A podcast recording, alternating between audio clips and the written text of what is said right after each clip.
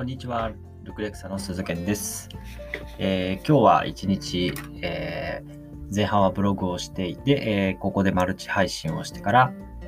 えまあ、施術をしてで、久しぶりのお客様で、え会計士をしている方なので、え年に2回ぐらいですけれども、ちょっと近況報告をしながら情報交換をしていくっていうことをやっていこうと思っています。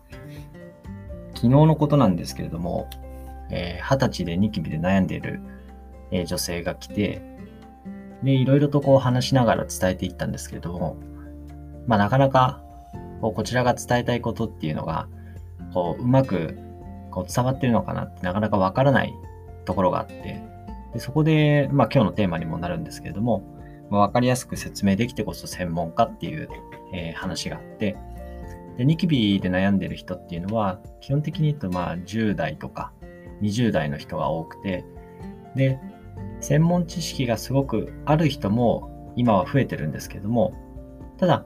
難しい話はそんなにわからないっていう人の方が多いです。自分はもう、えーニキビについては19年間ぐらい勉強してきて、で施術も3万1000件以上やってきてるので、まあそんなの当たり前だっていうようなことはいっぱいあるんですけど、自分の当たり前が他の人にとっての当たり前じゃないっていうことがよくあるので、えーまあ相手がどこまで分かっているのか、まあ重要なのはどこかっていうのを見極めた上で、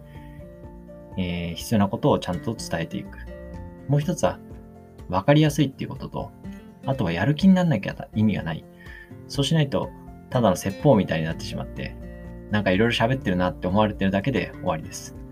結局の目的は何かっていうと、えーその人が何か気づきを得て、行動が変わって、で、結果が変わる。ここで言えば、ニキビが減って、悩みが減って、前向きな気持ちになる。それによって、え日々の質が上がるとか、幸福感が上がる。こういったことにつなげていかなきゃ意味がないなというふうに思いました。で、例えば、専門用語で言うと、筋肉の緊張とか、筋緊張とかそういう言葉が使われるんですけども、そうじゃなくて、例えば筋肉がこわばってる。もっと優しくすると、筋肉が硬くなってるとか、動きづらくなってとか、そういうことを言う必要がありますし、で、これ自体だとただの現象になってくるので、そうなると一体自分にとって何がマイナスなのかとか、えーそういうことまで伝える必要があります。そうすると、例えば血行が悪くなる。えーこれも、えー例えば血液の流れが渋滞して届きにくくなるとか。で、それがさらに、えデメリットが起こると、まあ、え顔に栄養が行き渡らなくなるとか、免疫が下がれば、ニキビができやすくなる。ニキビができるときにも、細菌とかが関係してきてるんですけど、その、え、ブドウ球菌とかそういう難しい言葉は、えーさておいて、えーひっくる、えー一つにまとめて、ニキビ菌とかそういう言葉を使うんですけれども、まあ、ニキビ菌っていう言葉自体は専門用語では出てきませんけれども、ただ相手がえわかるかどうかっていう話をすると、まあ、こういうニキビ菌とかっていう言い方の方がわかりやすかったりするので、こういう言葉を使ったりしています。そういった意味で考えると、なんか例えば YouTube の動画広告だったりとか、えーなんかサイト上にはランディングページとかは、まあ、多分あれ専門の人が書いてないんだよなって私は思うんですけど、ものすごいわかりやすい表現で、で、かつ、ただちょっと実際はどうかなって疑っちゃうとこもありますけど、まあ、ただ分かりやすさっていう点で言えば、すごく面白くていい表現してるなっていうふうには感じます。ですから、実際の例えばもう10代、20代の専門知識がないっていう人には、えーというより専門知識がない人がもう99%だと思うので、まあ、そういう人にも分かりやすい表現を使って、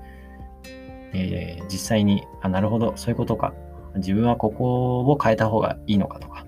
じゃあこうやればうまくいくんだなっていう、こう、ポジティブなイメージを持ってもらうっていうことの方がすごく大切なので、まそれができるような、え言葉選び、表現選びっていうのをしていくことがすごく大切かなというふうに思いました。え昨日対応した方であると、まあ、口周りのニキビとか、あと眉毛のところとかニキビが多かったんですけど、話してる時に、まあ、僕はちょっとこれ意地悪なんですけれども、どこを気にしてますかっていう時に、その人がどう反応するかっていうのを、えーかなり注意深く見てます。この時にどうするかっていうと、多くの方は気になっている部分を、えー手で触ります。で手はすごく、えーまあよこれ本当かなって思うんですけど、まあ人によって本当に違うと思うんですけれども、手はお尻の穴の次に汚いっていうふうに言われてるので、そんな部分で、例えばニキビが常に、えー、赤みを起こしているところを触っていけば、さらに、えー、汚く、汚い状態にしてしまって、ニキビが悪化しやすいとか、治りにくいとか、こういうふうになってきますので、え顔を手で触るっていうのをまず減らしていただくっていうのがすごく大切です。にもかかわらず、ニキビが気になるという人ほどそこを隠そうとするのか、それとも気になるのか、これすごくよくわかるんですけれども、手で触る癖があります。一般的に、えー、手で触る癖っていうのは1日60から70回と言われていますけれども、気になってよく触るという場合は100回以上っていうことも多々あるそうです。ですから、まずは、えー、まあ、気になったところを手で触るっていうのを控えていただく。これだけでも変わってくるかなと思ったので、えー、まずはちょっとそこをポイントに伝えていきました。あとは施術をすれば、当然肌の状態も綺麗になっていくので、まあ、そそれを見せて、まあ、嬉しいなって思ってもらうことが大切なので、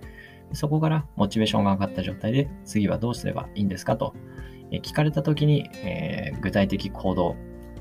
を、それを伝えていく。それが実行され続けて、で、また、え実際に会って話すことで、確認ができて、次への一歩が踏み出せる。ということを繰り返していくと、誰でも変わっていくことができますし、肌が綺麗になるだけじゃなくて、